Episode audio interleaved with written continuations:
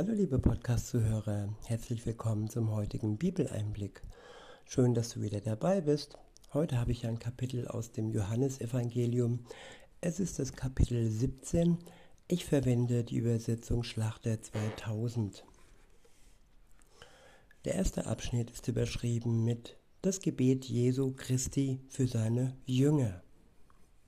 Ab Vers 1 heißt es, dies redete Jesus und hob seine Augen zum Himmel und hob seine Augen zum Himmel empor und sprach, Vater, die Stunde ist gekommen, verherrliche deinen Sohn, damit auch dein Sohn dich verherrliche. Ja, die Herrlichkeit Jesu wurde durch die Auferstehung ja vollendet. All seine ähm, Wunder zuvor waren ja der Anfang. Und die Vollendung seiner Herrlichkeit, die Herrlichkeit Gottes, war seine Auferstehung. Weiter heißt es, gleich wie du ihm Vollmacht gegeben hast über alles Fleisch, damit er allen ewiges Leben gebe, die du ihm gegeben hast ja, wer kann schon ewiges Leben geben? Ärzte, die so teilweise als Halbgötter verehrt werden in der Welt, ja, sie können vielleicht das Leben verlängern. Aber viele Ärzte sind jetzt gerade im Moment äh, wie der Wolfs im Schafspelz und äh, tun äh, Menschen verführen, dass sie sich eine Substanz äh, zuführen, welche sie im schlimmsten Falle sogar tötet.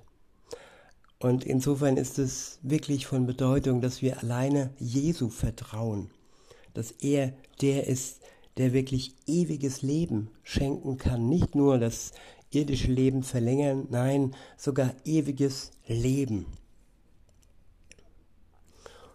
Weiter heißt es in Vers 3, das ist aber das ewige Leben, dass sie, dass sie dich, den, den allein wahren Gott, und den du gesandt hast, Jesus Christus, erkennen. Ich wiederhole, das ist aber das ewige Leben, dass sie dich, den allein wahren Gott, den du und den du gesandt hast, Jesus Christus, erkennen.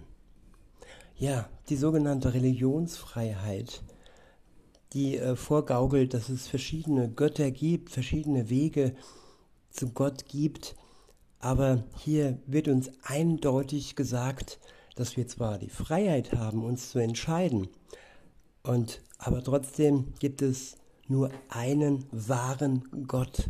Und das ist der Gott der Bibel, der Gott der Vater und der Sohn und der Heilige Geist. Keine anderen Götter existieren neben ihnen. Es ist alles Schall und Rauch, egal wie die Religion heißt, ob sie Islam heißt, Buddhismus und Schufismus und, und, und.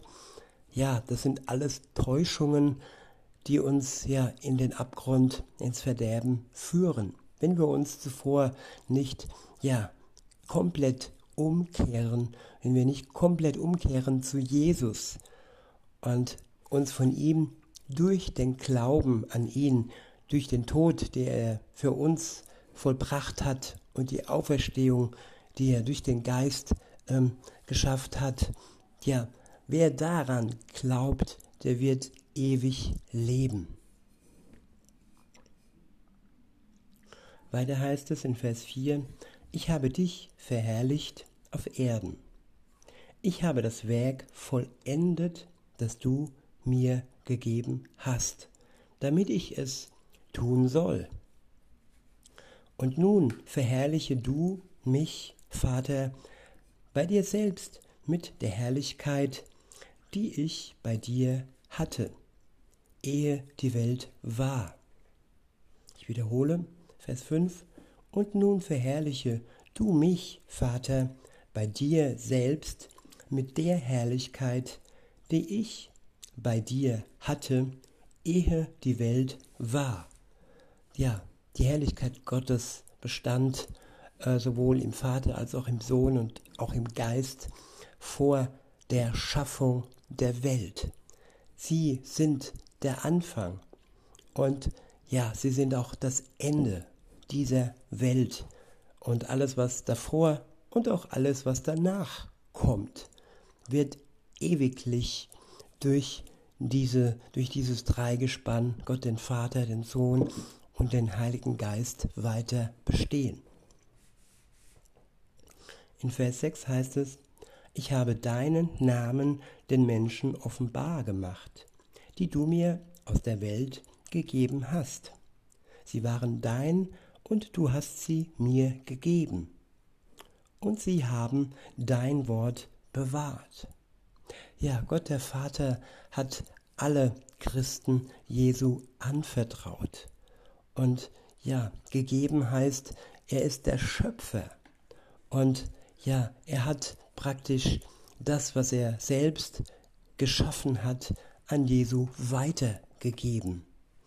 Und wenn wir das freiwillig annehmen für uns und uns nicht als Sklaven ansehen, die irgendwo hingegeben wurden, sondern als befreite Christen, die zur Freiheit berufen sind, dann wird unser Leben wirklich eine komplette Kehrtwendung schaffen und wir werden den Tag des Herrn, wenn Jesus wiederkommt, voller Freude erleben.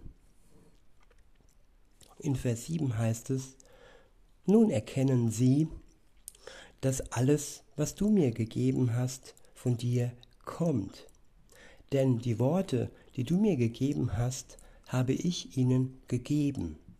Und sie haben sie angenommen und haben wahrhaft erkannt, dass ich von dir ausgegangen bin und glauben, dass du mich gesandt hast. Ich bitte für sie, nicht für die Welt bitte ich, sondern für die, welche du mir gegeben hast, weil sie dein sind. Ja, und da sind auch noch die mit eingeschlossen, die sich im Moment noch nicht ähm, für Jesus bekehrt haben. Vielleicht auch du, liebe Zuhörerin, lieber Zuhörer, äh, vielleicht stehst du ja kurz davor und Jesus hat genau für dich gebeten, dem Vater gegenüber, als er in dieser Welt war, aber nicht der Welt. Und mit der Welt ist gemeint alles, was ja ohne ihn bleiben wird. Alle Menschen, die nicht im Buch des Lebens ja vermerkt sind. Gott weiß genau, wie es aussieht in deinem Herzen und ja, er kennt jeden Menschen ganz einzeln und ganz speziell. Er kennt sogar jedes einzelne Haar, das er auf dem Kopf hat und er ist vertraut mit den Entscheidungen, mit den freiwilligen und ähm, ja, nicht mit dem Zwang, wie gesagt, sondern er weiß genau, wer sich noch ähm, für ihn entscheiden wird. Er freut sich, es ist Vorfreude und sein Gebet hat Macht, dass er, wie er auf der Welt war, noch zu seinem Vater gerichtet hat. Weiter heißt es, und ich bin in ihnen verherrlicht. Ja, durch seinen Geist lebt Gott in denen, die an ihn glauben. Und somit sind sie verherrlicht. Im Herzen, in der Seele, ja, ist Gott, der uns ja zu strahlenden Menschen macht, freudig, glücklich und voller beständiger Hoffnung. In Vers 11 heißt es, und ich bin nicht mehr in der Welt, diese aber sind in der Welt und ich komme zu dir. Heiliger Vater, bewahre sie in deinem Namen, die du mir gegeben hast, damit sie eins seien gleich wir. Ja, die Einheit des Vaters und des Sohnes und des Heiligen Geistes sollte sich widerspiegeln in der Braut Jesu in der Christengemeinde. Sie sollten eins sein und sich nicht spalten lassen von der Welt und von allem, was in ihr ist und was von ihr gefordert wird. Manchmal ist es deshalb auch wichtig, dass wir Widerstand leisten, wenn es darum geht, die Dinge der Welt abzulehnen, die unser Leben, unsere Gesundheit gefährden. Und ja, unser Körper ist der Tempel des Heiligen Geistes. Nur weil die Welt von uns verlangt, dass wir dies oder jenes in uns hineinführen lassen, müssen wir das nicht tun. In Vers 12 heißt es, als ich bei ihnen in der Welt war, bewahrte ich sie in deinem Namen. Die du mir gegeben hast, habe ich behütet, und keiner von ihnen ist verloren gegangen, als nur der Sohn des Verderbens, damit die Schrift erfüllt wurde. Ja, der Sohn des Verderbens, das ist der Widersacher Gottes, der, der alle Menschen in den Abgrund ziehen möchte. Der ist und bleibt verloren, weil er sich dazu ja entschlossen hat. Es ist der gefallene Engel, dem es gut ging, ja, zwischen den anderen Engeln und er hat ja freiwillig sich dazu entschieden, ja, in die Welt hinab zu fallen. Er hat kein Recht mehr auf das himmlische, auf das ewige und sein Ende ist schon besiegelt. Und alle Menschen, die sich ihm ja, angehörig fühlen, ebenfalls. In Vers 13 heißt es, Nun aber komme ich zu dir und rede dies in der Welt, damit sie meine Freude völlig in sich haben. Ja, Gottes, Jesu Worte machen uns freudig. Sie erfreuen uns, wenn wir sie wirklich in uns, ja, in unser Herz hineinlassen. Es sind freudige, tröstende und liebevolle Worte. In Vers 14 heißt es, ich habe ihnen dein Wort gegeben und die Welt hasst sie. Denn sie sind nicht von der Welt, gleich wie auch ich nicht von der Welt bin. Ich bitte nicht, dass du sie aus der Welt nimmst, sondern dass du sie bewahrst. Dass du sie bewahrst vor dem Bösen. Ja, Jesu Christi hat für uns, für die, die ihm vertrauen, gebetet, für Bewahrung gebeten. Und wie gesagt, sein Wort, sein Gebet ist machtvoll. Es kann uns trösten, auch wenn die Umstände immer schwieriger werden in dieser Welt. Eine klare Linie und ein klares Ja für Jesus zu behalten.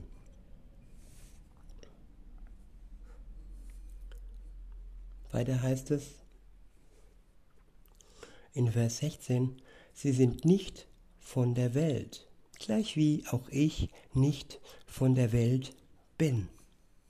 Ja, sobald wir uns auf Jesus einlassen und an ihn glauben, sind wir Kinder Gottes, sind wir himmlische Kinder, nicht mehr der Welt zugehörig. Wir leben zwar noch hier, wir tun unseren Dienst für, für Gott, aber trotzdem sind wir nur noch Gäste, so wie auch Jesu nur Gast war und dann am Ende zurück zum Vater in den Himmel gegangen ist. So werden auch wir am Ende der Welt bei ihm sein, in völliger Glückseligkeit und in ewiger Freude. Weiter heißt es, in Vers 17, heilige sie in deiner Wahrheit. Dein Wort ist Wahrheit. Gleich wie du mich in die Welt gesandt hast, so sende auch ich sie in die Welt. Und ich heilige mich selbst für sie, damit auch sie geheiligt seien in, in Wahrheit. Ich bitte aber nicht für diese alleine, sondern auch für die, welche durch ihr Wort an mich glauben werden. Ja, und damit sind wir gemeint.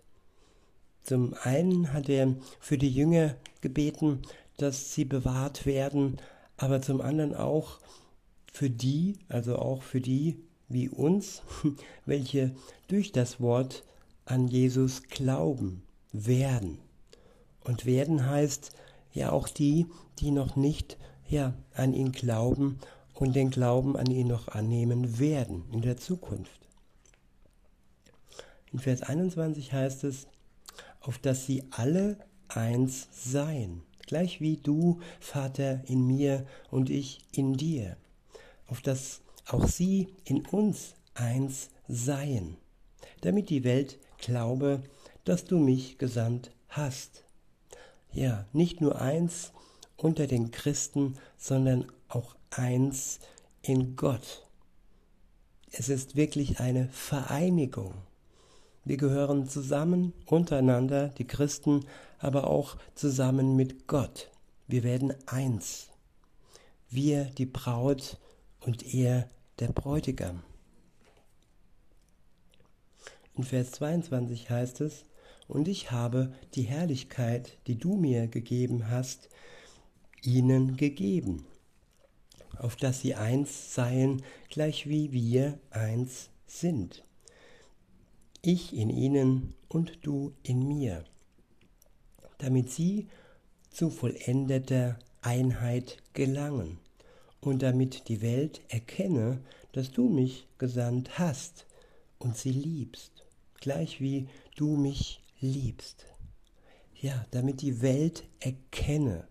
Wir sind hier verbunden mit Gott, die wir an ihn glauben, damit die Welt uns erkennt, damit sie erkennt, dass wir geliebt sind, dass wir Kinder Gottes sind. In Vers 24 heißt es, Vater, ich will, dass wo ich bin, auch die bei mir seien, die du mir gegeben hast, damit sie meine Herrlichkeit sehen, die du mir gegeben hast. Denn du hast mich geliebt vor Grundlegung der Welt. Gerechter Vater, die Welt erkenne dich nicht. Die Welt erkennt dich nicht. Ich aber erkenne dich. Und diese erkennen, dass du mich gesandt hast.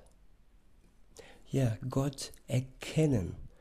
Das ist das Wichtigste, was wir im Leben ja, vorhaben können.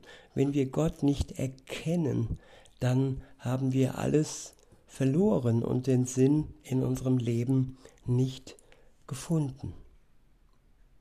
In Vers 26 heißt es, und ich habe ihnen deinen Namen verkündet und werde ihn verkünden, damit alle, damit die Liebe, mit der du mich geliebt, damit die Liebe, mit der du mich liebst, in ihnen sei und ich in ihnen. Ich wiederhole den letzten Vers. Und ich habe ihnen deinen Namen verkündet und werde ihn verkünden, damit die Liebe, mit der du mich liebst, in ihnen sei und ich in ihnen, in Liebe verbunden, unter Christen untereinander, aber auch verbunden mit Gott selbst, mit seiner Liebe, die uns alle zusammen eins macht. In diesem Sinne wünsche ich euch noch einen schönen Tag und sage bis denne.